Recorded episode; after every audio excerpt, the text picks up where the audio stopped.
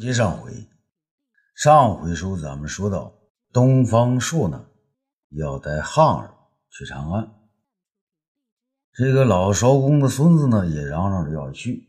老艄公啊不高兴的说：“你这脑子笨，嘴也笨的，还是跟爷爷在家划船种地吧。”这个就在这个时候啊，只听一阵嘈杂声，夹带着马蹄声。转眼间，呃，有五个官兵骑着马，带着一个愣小伙子向草庐这边冲了过来。一个士兵大叫：“啊，啊，就是这，就是这！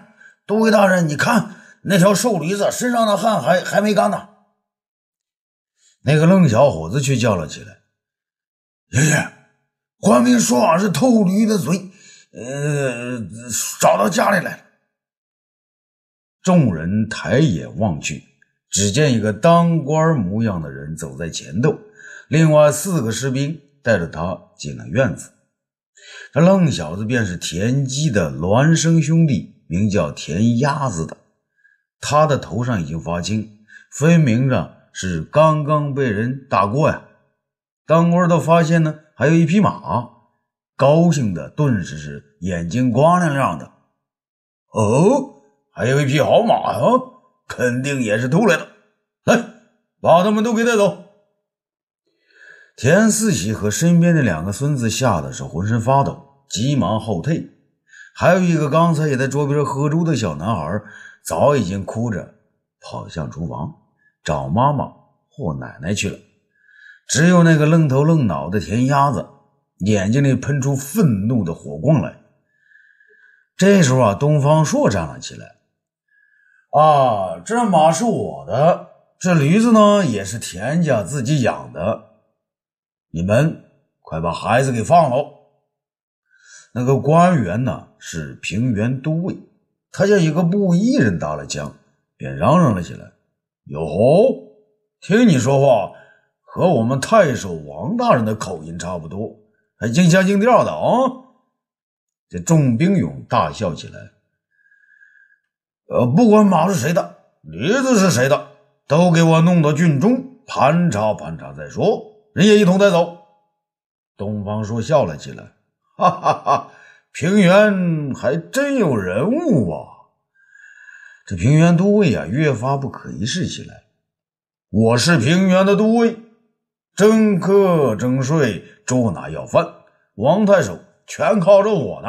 你说算不算个人物啊？你是个帮助官家欺负老百姓的狗！田鸭子大叫起来：“哎，他娘的！这平原还没有人敢骂我呢！”平原都尉大怒啊，抬起脚来便向那愣小子猛踢。田鸭子还行，虽然被绑着双手呢，居然还能往边上一闪，躲过了他这一脚。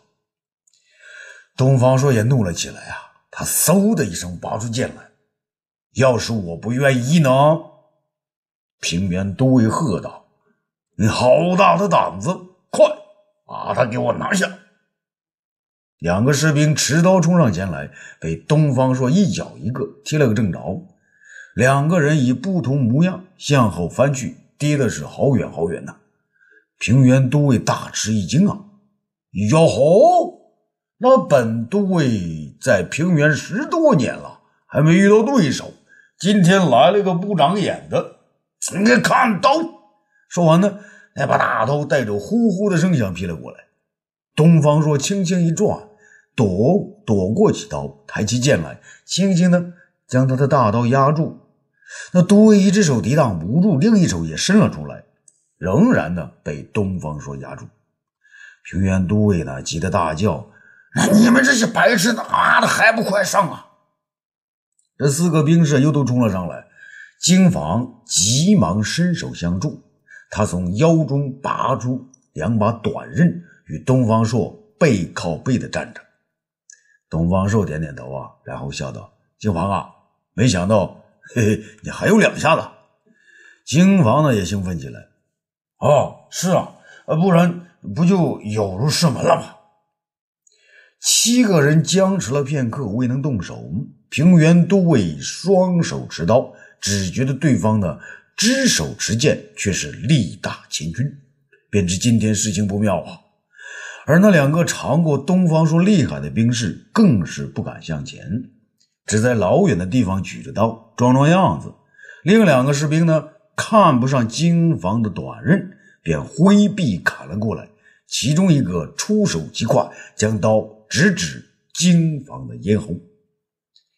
因为东方朔在后，金房不能闪身呐，自己的短刀呢又够不着对方。于是他使出道家的看家本事，右手向面上一抹，口中突然喷出一团火来，向那先冲上来的人喷去。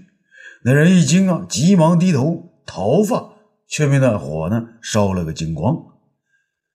呀呀，妖术！平原都尉在东方朔对面呢，看得比东方朔还要清楚啊，于是心中一惊。手中的力气呢，自然跟不上了，被东方朔趁机一挑，那刀已经飞到了田四喜家的房顶啊。东方朔不管金房如何动作，便他左手伸向前去，想把平原都尉拿住，可那人竟也身轻如燕，一下子跳到了西边的墙根儿东方朔上前两步，正面临着刚才跌倒又爬起来的两个兵勇。二人是战战兢兢啊！只听头上唰唰两声剑响，二人再次向后退去。爬起之后，那摸一摸头发，只觉得头顶空空如也，却是一点血呢也没有流出。那边的京房又是喷出一团火来，另一个兵勇呢没敢低头，却是转脸，那是右耳朵呀，被火烧的像晒干了的蘑菇一般。这下可急坏了平原多呀！他可是个见过世面的人，还不知道结局如何吗？本来他想纵身越墙而走，可是他心中突然一动，于是大叫起来：“啊！东方一剑，东方第一剑！东方大人，小的告饶了，不要打了。”东方朔呢，早将剑逼到他跟前，问道：“你也知道东方爷爷的名字？到底谁是个不长眼的？”平原都尉啊，跪下磕头。啊，东方大人，小人是个不长眼的，小人有眼不识泰山，小人的眼你就和屁股眼差不多了。那众人大笑起来。东方朔呢，继续问道：“我问你，你怎么知道我是东方朔呀？”平原都尉跪下，再磕三个响头。啊，东方大人，咱们平原人谁不知道啊？三十多年前，你到长安时，便是用您的东方一剑削削去了长安泼皮无赖的头发，只留着头皮的。我们从小就听爷爷们讲这些故事，听了便觉得脸脸上发光啊！今天您能来平原，小人眼界大开，三生有幸啊！这东方朔笑了起来，哈哈哈！原来你也是平原人。我问你，你是怎么知道我东方朔会回平原来的？平原都尉呀，答道：“东方大人，这是平原的太守王大人跟俺说，三天前呢，他便接到朋友密报，说皇上让东方大人领着这个身领着清徐兖州三部刺史之职，先回平原老家看看夫人和修长君。”东方朔大为吃惊啊！哦，你们的王太守还真神啊，都快赶得上张当了。起来说，为什么到处抓人呢？这平原都尉站起来。呃，东方大人，王太守说呢，您是皇上身边最受器重的大臣，一言九鼎啊。您要到平原来，千万不能让您看到平原人过得穷困，不然他的官位就要丢啊。东方朔愤怒地问：“他想干什么呀？”平原都尉也露出不满之态。哎，东方大人呐，王太守说呀，先把穷人抓起来，每人一天赏。这个两碗小米稀粥，为的是不让他们有碍观瞻，影响市容。等东方大人您走了，再将他们放出来不迟。东方朔大怒啊！好个王文书，还会这一套！金房，这回我们非到平原郡走一趟不可了。这金房抹了抹自己的嘴角，呃，东方大人，既然您的夫人还有修成君都去临淄了，我我们何必？东方若一挥手：“那不要再问了，我不能让平原郡的穷人受到如此戏弄。都尉，你还不把人放了，带我们去平原郡？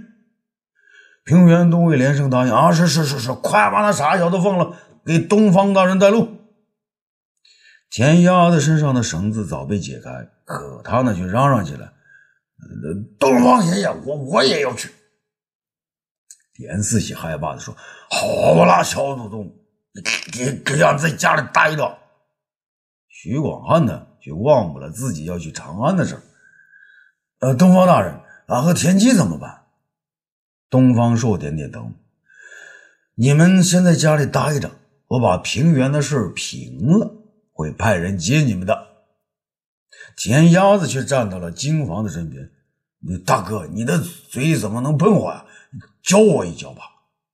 金房看了一眼被他话烧掉了许多头发的士兵，还有那个耳朵变成了蘑菇的，又看了东方朔一眼，不好意思地说：“东方大人，我的刀太短，是出于无奈才用火喷他们的。”东方朔笑了起来：“金房啊。”你炼丹的本事不小啊，可对咱们平原老乡，可别轻易用这一招啊！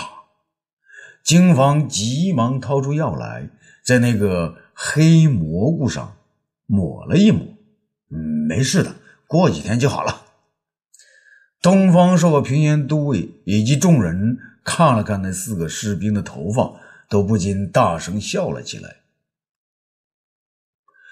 长安城中。大农府内，桑弘羊和东郭咸阳、孔景两位大农臣政委向车船征税之事展开激烈的讨论。对于征收车税，三人意见颇为一致。可说到向船征税，孔瑾却不同意。桑大人，天下之车多如牛毛。稍征其税，便喜很可观。可是这船制造起来很难，而搞起漕运费用也很多。更有甚者，许多渔民自造小船，靠捕鱼为生，能糊口就不错了。再向他们征税，老夫实在是于心不忍啊！孔瑾呢，翘起他的白胡子说。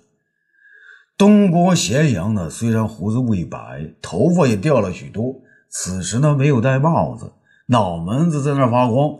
听了孔瑾的争论，他也附和着说：“啊，是啊，曾大人，我们将盐铁专营，酒又收税，皇上的用度已经够了。征收车税可以，再征收船税，与漕运发展，与渔民生计都没有利呀。”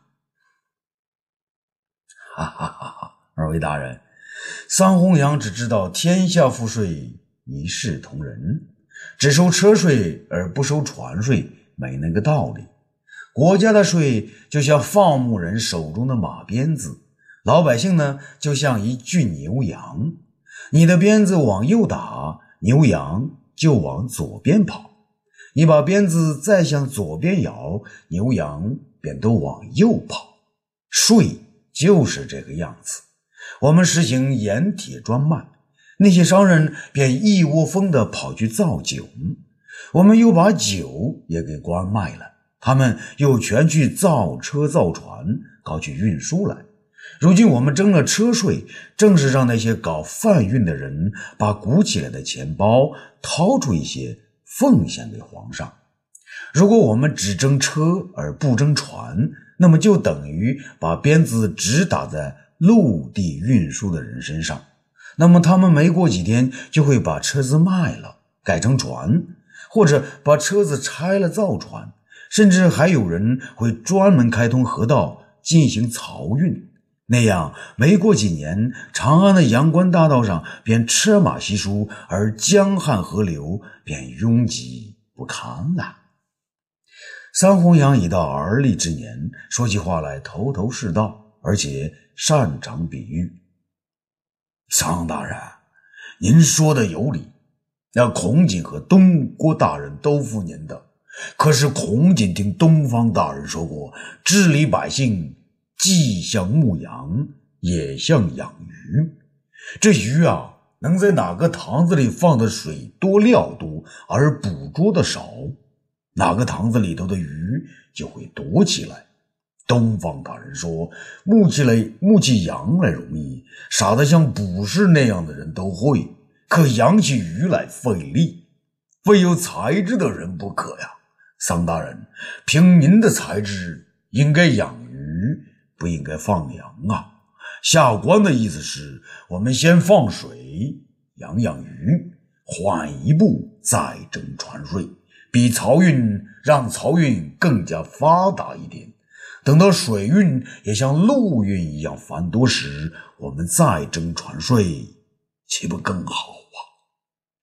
桑弘羊点点头，他也是头一次听到以鞭牧羊和放水养鱼的道理，他觉得呀。应该找时间再去拜见一下东方前辈。他的话虽然浅显，可道理太深刻了。讲到这儿呢，便问东方咸阳道：“东郭大人，您的意见呢？”啊，下官的意思和孔瑾一样，缓上两年，让水运发达起来，那时再兴征税也容易见效。省得那些儒生博士们又在嚷嚷说大农令和廷尉府一样，整天在逼小民的命呢。桑弘羊啊，点点头，然后陷入沉思。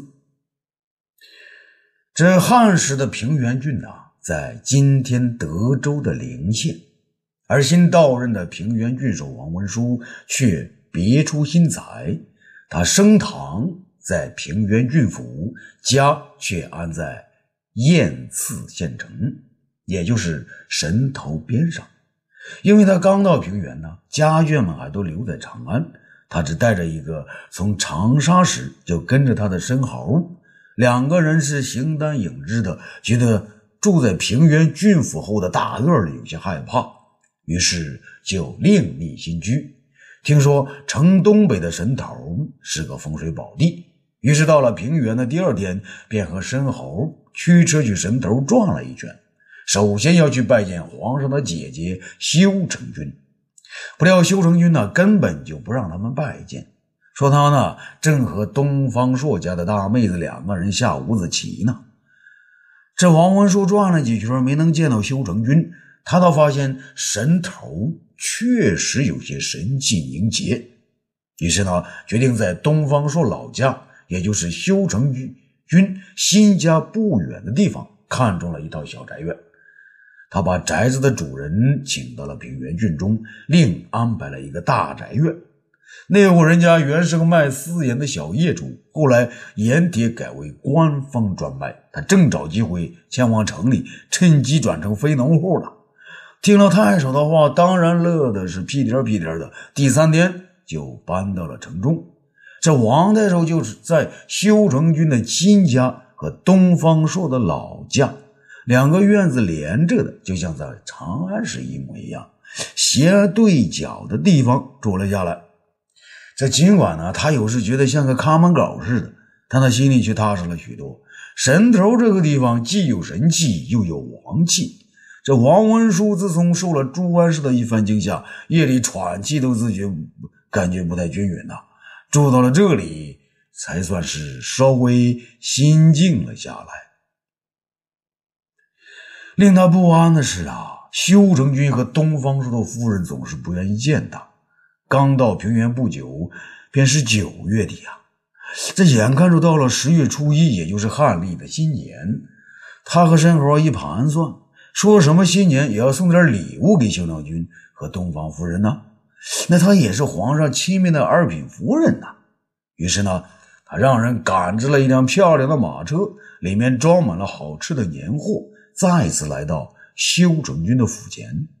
没料到这回啊，人还是不让进，马车和年货却收了进去。王太守惊喜了一回。不过第二天又传来消息，修成君和齐楼女呢？把太守送给的年货全都分给了神头那些正没东西吃的乡里乡亲，然后两个人带着家人到临淄看儿子和媳妇儿、女儿和女婿去了。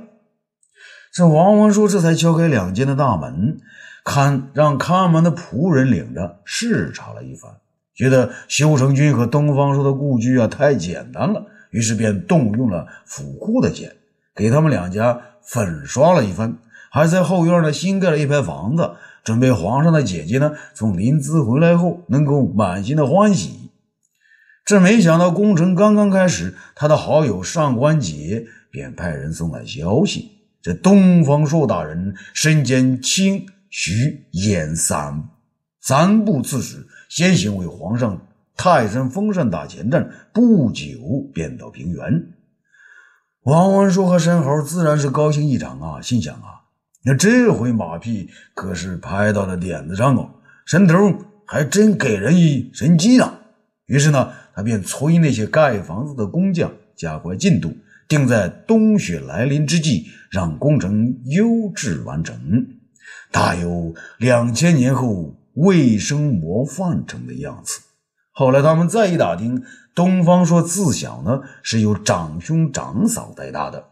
两位老人在东方朔二十岁那年，也就是去长安前那两年，双双与世长辞。王文书呢又派出几十个士兵，把两位老人的墓呢又添了一些土，种了一些树，自己还亲自。去跪拜了一番，口中无非说些“上天保佑，别让你兄弟回来找我麻烦”一类的词儿啊，反正别人听不见。一切准备停当，只等东方朔到来了。